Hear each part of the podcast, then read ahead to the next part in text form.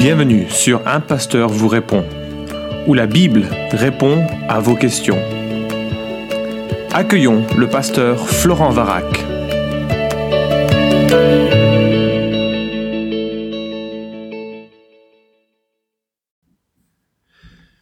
La question est posée, que penser de l'hypnose, notamment de l'hypnose médicale? Un chrétien peut-il accepter d'être hypnotisé?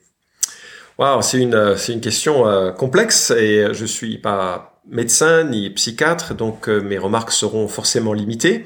Mais pour compléter ce que je vais dire rapidement dans un podcast de quelques minutes, je te recommande quelques livres. Le premier, c'est celui de Léon Chertok. D'ailleurs, ce que Léon Chertok, qui est psychiatre, écrit, te donnera une belle perspective sur ce qu'est l'hypnose. Mais le livre qui m'a le plus intéressé sur cette question s'intitule Hypnose et suggestion, euh, collection Que sais-je chez euh, Presse universitaire de France. Un autre ouvrage que j'ai récemment découvert s'intitule euh, Les états modifiés de conscience. C'est Georges Lapassade que je vais citer dans ce podcast à plusieurs reprises, qui publie ce livre sur un panel de, de, de situations mentales un peu un, un peu plus large que l'hypnose, mais il parle entre autres de l'hypnose, également publié aux Presses universitaires de France. Et puis plus modestement et un peu décalé par rapport à ce thème, le premier livre que j'ai écrit, euh, qui s'intitule La réincarnation, examen des arguments et perspectives bibliques, aborde la question de l'hypnose euh, assez brièvement dans un chapitre où euh, j'essaie d'évaluer si les souvenirs que on croit faire remonter sous hypnose sont valides. Est-ce que la pratique de l'hypnose est une pratique valide pour les, les souvenirs? Et pour qu'il n'y ait aucune ambiguïté, je ne crois absolument pas aujourd'hui à la réincarnation, même si dans ma dans la vie, euh, ma vie avant que je devienne euh, euh, chrétien, c'était, ça faisait partie un peu de mes, mes points de, de référence. Alors, euh, je vais faire quelques remarques sur euh, sur l'hypnose, ce que je comprends de, de, l'hypnose, avant de donner mon avis sur euh, et de répondre à cette question. Alors, au tout début de l'hypnose, c'était une pratique qui a été explorée dans sa forme contemporaine par un Allemand qui s'appelait Mesmer, qui s'est installé à Paris et qui pensait avoir trouvé une, un fluide magnétique censé guérir toute maladie. Donc les premières expériences sur l'hypnose, euh, cet homme euh, induisait une sorte de, crise convulsive euh, chez ses patients qui se réunissaient dans des, salles un petit peu matelassées parce que les gens faisaient des, crises un peu et qui, conduisaient dans un état proche de, l'hypnose. En tout cas, c'était le début de, cette réflexion sur, l'hypnose. Et, pour lui, c'était un moyen, c'était un fluide un peu qui, se déversait sur les fluides magnétiques animal, hein, c'est comme ça qu'il le décrit qui euh, circulait entre les, euh, euh, les patients et qui les guérissait. Alors les gens qui, à l'époque, se sont intéressés à la question, et notamment l'astronome Bailly, qui avait été mandaté par Louis XVI pour s'intéresser à, ce phénomène, trouvaient que c'était en tout cas pas très bien pour les mœurs, parce qu'il semblait que les, les attitudes euh, qui, des, des, personnes qui étaient là, et notamment des femmes, étaient un petit peu équivoques, et je ne vais pas aller plus loin dans, dans, la, dans, dans, la description de ce qui s'y passait, mais ça semble en tout cas ne pas avoir convaincu euh, les, les gens qui regardaient ce, ce, ce phénomène. Euh, ne voyaient pas un fluide capable de guérir autant que le prétendait Mesmer, mais c'était le début de l'examen de cette sorte d'état modifié de, de conscience. Et puis, euh, deuxième remarque sur ce qu'est l'hypnose, c'est un endormissement de l'état de la conscience ordinaire. Et cette définition ne vient pas de moi, elle vient de euh, la passade euh, qui dit quand on s'endort, hein, sous-entendu l'endormissement de l'hypnose, l'état de conscience ordinaire s'effondre, l'entrée dans le sommeil installe une conduite passive, la suggestion de dormir encourage une passivité semblable. Fin de citation. Et donc, il faut bien voir que lorsque l'on met quelqu'un sous état d'hypnose, son état de conscience ordinaire, celui que tu as en m'écoutant, en me voyant, c'est un état qui est euh, endormi, et donc on n'est plus face à une volonté libre de l'individu. Et je complète donc avec une troisième remarque, c'est que l'hypnose est un assujettissement de l'hypnotiseur. Euh, la, passade toujours dit euh, l'hypnotiseur prend ainsi la place du moi ou d'une partie du moi. Cette hypothèse est dérivée de celle de Freud, pour qui dans l'hypnose l'opérateur s'installe à la place de l'idéal du moi. Ce remplacement est une dimension centrale de la transe. Elle fait son caractère relationnel spécifique. Peut-être tu te souviendras du titre de Léon Chertok, du livre de Léon Chertok, hypnose et suggestion, et c'est vraiment ce que l'on a dans une situation euh, euh, d'hypnose, c'est que tu te place sous la suggestion du praticien qui va te donner euh, une sorte de cadre dans lequel tes pensées vont ensuite évoluer. Alors, on est donc dans un, un schéma où la volonté consciente s'endort et on se place sous la suggestion de l'individu. On fait quoi avec cette suggestion? Eh bien, alors je parle pas ici des saltimbanques ou des manipulateurs, mais on va faire une levée d'amnésie. C'est Léon Chertok qui parle de, euh, de patients qui avaient perdu 10 ans, 15 ans de souvenirs de leur vie et sous hypnose vont se souvenir de ce qu'ils avaient euh, oublié. Euh, on peut faire croire à un certain âge. Par exemple, le praticien va dire à l'individu qu'il a 5 ans, et si on demande à cet individu pourtant adulte de faire un dessin, euh, euh, bah, le dessin qu'il fera reflètera grosso modo le dessin d'un enfant de 5 ans. Donc c'est assez amusant. on va, on peut lui faire croire qu'il il est blessé. encore une fois, c'est Léon Chertok qui raconte l'épisode surprenant suivant. Il dit prendre une pièce de monnaie en disant à l'individu qu'il avait hypnotisé, cette pièce sort du feu, je la mets sur, ta, sur votre main, et l'individu va développer une cloque qu'il faudra traiter. Une cloque euh, sur sa peau, comme si le corps réagissait en fonction de l'environnement qui lui avait été euh, décrit par, euh, le praticien rien que cela devrait faire peur, hein, parce que ça montre à quel point on est dépendant de l'éthique solide et sérieuse du, praticien pour ne pas être manipulé à des fins euh, euh, euh, très bah, dangereuses pour pour l'individu. Et je connais des gens qui, sous hypnose, ont été violés et autres. Enfin, c'est des situations que j'ai rencontrées dans, dans la pratique pastorale de, de, gens qui ensuite étaient vraiment désolés d'avoir commencer un chemin euh, avec une personne qui n'était pas euh, digne de leur confiance. Quatrièmement, l'hypnose requiert la volonté d'humaniser. Je dis ça pour te rassurer. Tu peux pas être hypnotisé en te promenant dans la rue, dans une rue, et soudainement te retomber, enfin te trouver face à face avec un hypnotiseur qui ferait zap, et puis euh, tu, tu tomberais sous son charme, sous son contrôle. Ce n'est pas possible. Il faut que tu sois volontaires et participants, et on estime que seul 2% de la population est capable d'une euh, euh, d'une transe euh, hypnotique profonde. Donc tout ceci est là pour te rassurer. Tu n'as pas, tu n'as pas à craindre d'être hypnotisé contre ton gré. Il faut que tu participes en te laissant aller à la suggestion de l'autre.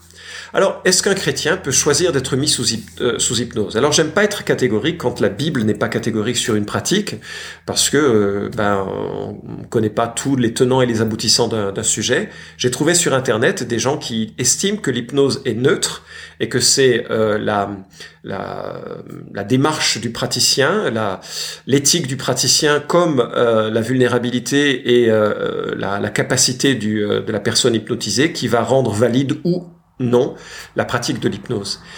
Je partage pas cette neutralité, je trouve que c'est un petit peu trop généreux pour, euh, pour l'hypnose. J'aurais tendance à répondre par la négative. Euh, et voilà, je vais te donner les raisons, c'est à toi de les examiner pour voir si elles sont valides ou pas. Mais la première euh, raison, c'est que l'hypnose est relativement proche du culte, relativement proche de la possession cultuelle. Je n'ai pas parlé de possession démoniaque, d'accord? J'ai parlé de possession cultuelle. Dans un événement cultuel.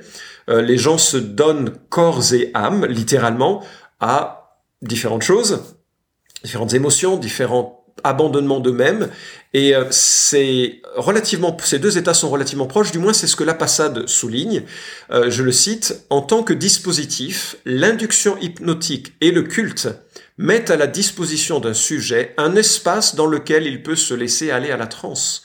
De même qu'un sujet qui fait l'expérience de l'hypnose et accepte de se concentrer sur l'écoute de ce que dit l'expérimentateur, l'expérimentateur, pardon, est déjà entré en hypnose, de même l'adepte qui se rend à un culte de possession est déjà entré dans l'état de possession.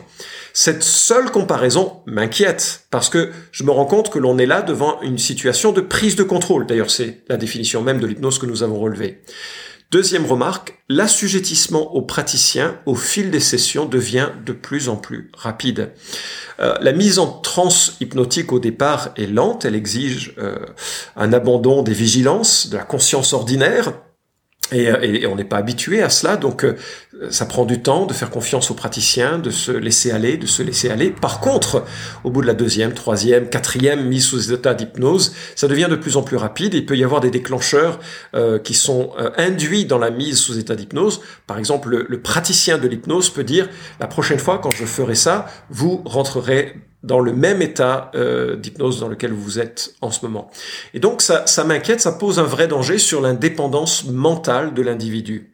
Et je me dis, qu'est-ce qui se passe lorsque l'on a enfoncé la volonté, la vigilance de l'individu un certain nombre de fois? Est-ce qu'il reste sur un état un petit peu de passivité euh, et de, de, danger vis-à-vis de l'influence d'autres?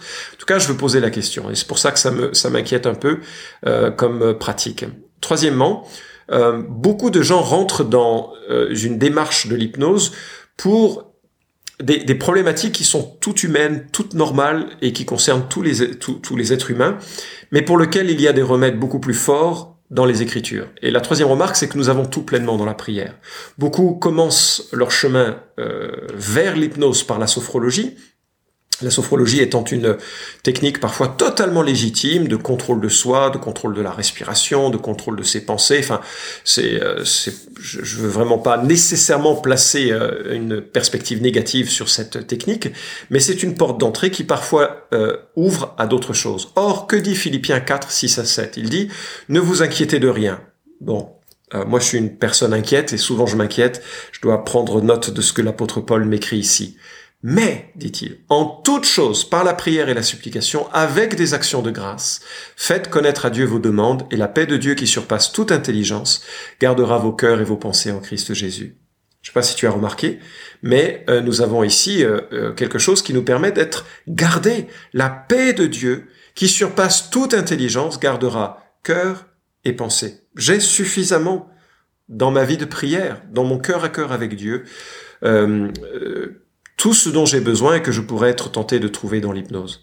Troisièmement, c'est un corollaire, nous avons tout pleinement en Christ. Tout pleinement, c'est-à-dire tout ce qui contribue à la vie et à la piété, l'apôtre Pierre nous l'écrit en, deux pierres, par la connaissance de Dieu. Euh, c'est le témoignage de Colossiens 2.10. Nous avons tout pleinement en Jésus-Christ. Son sacrifice est tel, son, euh, son salut est tel que nous avons tout ce qui nous permet d'être bâtis à l'image de Jésus-Christ. Hébreu 12, 1 à 2 dit la chose suivante, que nous devons courir avec persévérance l'épreuve qui nous est proposée, les yeux fixés sur Jésus qui est l'auteur de la foi et qui l'amène à la perfection. Tu as remarqué, il est l'auteur de la foi et il l'amène à la perfection. Et donc j'ai suffisamment dans mon dans ma relation avec Christ, je dois garder les yeux fixés sur Christ, pas les abandonner, pas me laisser aller par toute une série de suggestions qu'un praticien me ferait euh, subir ou euh, me donnerait comme comme cadre. Et puis euh, quatrième remarque, nous sommes encouragés au contrôle de nos pensées et non pas à l'abandon de nos pensées.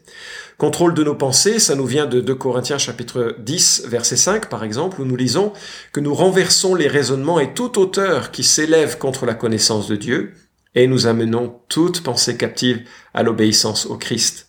Moi, je remarque que mes pensées sont capables de vagabonder, d'aller dans des domaines qui sont ni pieux, ni agréables à Dieu, ni utiles, ni euh, édifiants, et je dois les amener régulièrement, et même si c'est parfois un effort difficile, je dois les amener à la soumission à Christ, là où il y a la droiture, la justice, l'amour, euh, la joie, la, toutes les choses qui sont liées à la personne de Christ. Et c'est ce que souligne également l'apôtre Pierre en 1 Pierre 1.13, où il nous est dit, c'est pourquoi affermissez votre pensée, soyez sobre et ayez une parfaite espérance en la grâce qui vous sera apportée lors de la révélation de Jésus-Christ. Affermir ses pensées, c'est-à-dire euh, les ceinturer, pas les abandonner. Et donc j'ai de la peine à voir dans euh, un encouragement à abandonner ses pensées et surtout à abandonner ses pensées à une personne euh, tierce. Et enfin, et c'est plus pour le praticien que je vais souligner ça, euh, nous lisons que nous sommes orientés sur la vérité biblique et non sur la suggestivité d'un autre. Tu te souviens peut-être de 2, de Timothée, pardon, chapitre 3, verset 16, où il nous est dit que toute écriture est inspirée de Dieu. Donc Dieu nous a laissé une écriture inspirée, sans erreur, parfaite, complète, utile pour enseigner, pour convaincre, pour redresser, pour éduquer dans la justice, afin que l'homme de Dieu soit adapté et préparé à toute œuvre bonne. Et je me dis, si, si vraiment euh, l'hypnose était un élément essentiel, euh, important pour le développement d'une piété, du caractère, de, euh, ça serait enseigné dans les Écritures. Or, cela ne l'est pas. Nous avons des vérités sur lesquelles nous concentrer pour pouvoir cheminer dans la vie et, et faire en sorte que l'on soit pas conduit par les pensées des autres, et notamment si on est dans une situation vulnérable qu'est l'hypnose, parce que je n'ai plus de d'esprit critique, je me suis laissé assujettir à la volonté et à la pensée d'un tiers. Or, il est tout à fait normal que nous subissions en quelque sorte ou que nous suivions toute une série d'influences. Euh, mais nous devons avoir la sagesse et le recul d'examiner si ce que nous est dit est utile, euh, juste, sage.